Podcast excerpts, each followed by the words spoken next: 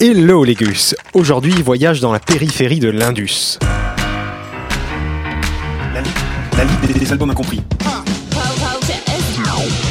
oui, j'aime bien l'Indus, et particulièrement ses dérivés. On a eu l'occasion d'en parler ici à plusieurs reprises. Cette période trouble où les musiques électroniques se cherchaient et s'adaptaient aux nouveautés technologiques est particulièrement intéressante. Voici une autre étoile oubliée de cette galaxie depuis longtemps éteinte. J'ai nommé Excessive Force, un groupe excessivement oublié avec leur premier album Conquer Your World en 1991.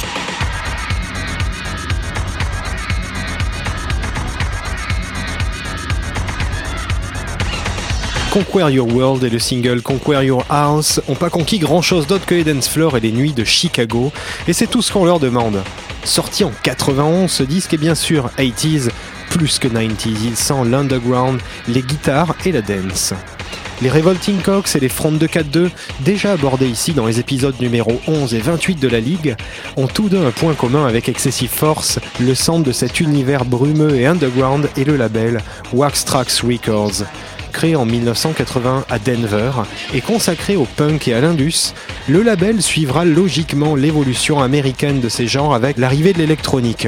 Je m'explique. Alors derrière Excessive Force, deux Gus, Sacha Conizzo de KMFDM et Buzz McCoy qui jouait dans My Life with a Thrill Kill Cult.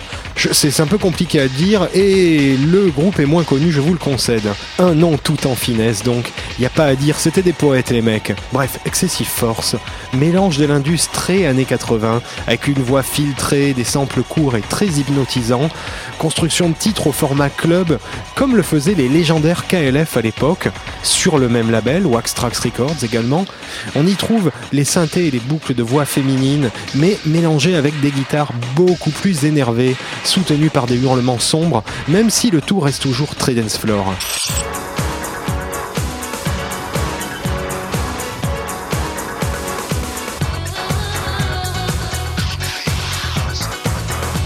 En fait, en regardant l'histoire de Sacha Conizzo, on éclaire immédiatement les influences et le son si américain et technologiquement déviant de Excessive Force. Petit retour en arrière. KMFDM commence à être reconnu en 88 et distribué aux États-Unis en 89 à l'occasion de leur quatrième album. Ils font une tournée avec Ministry, oui, le monde est petit. Dans la foulée, Conizzo quitte l'Allemagne et s'installe à Chicago, bastion électro, dance floor, indus et tout le team, où il rencontre notamment les Belges de Front de 4-2 et les Revolting Cocks. En 91, KMFDM rentre dans les billboards et Conizzo achève rapidement le premier disque défouloir d'Excessive Force avec Buzz McCoy, lui aussi du label Wax Trax.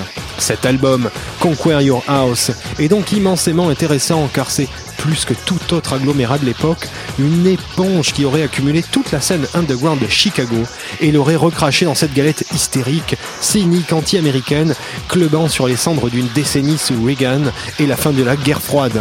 Oui, bon, je sais, vous pensez que j'en rajoute un peu dans le message politique, et pourtant, et pourtant il suffit d'écouter We Like War avec sa voix froide et ses extraits de journaux télévisés pour ressentir la pression des années 80 retomber sur des synthés analogiques qui annonçaient tout le BM à venir et ses dérivés. Viendront les suites de ces groupes, les versions raffinées de cette rage, mais rien ne sera jamais aussi underground qu'Excessive Force, un programme respecté à la lettre tout au long du disque.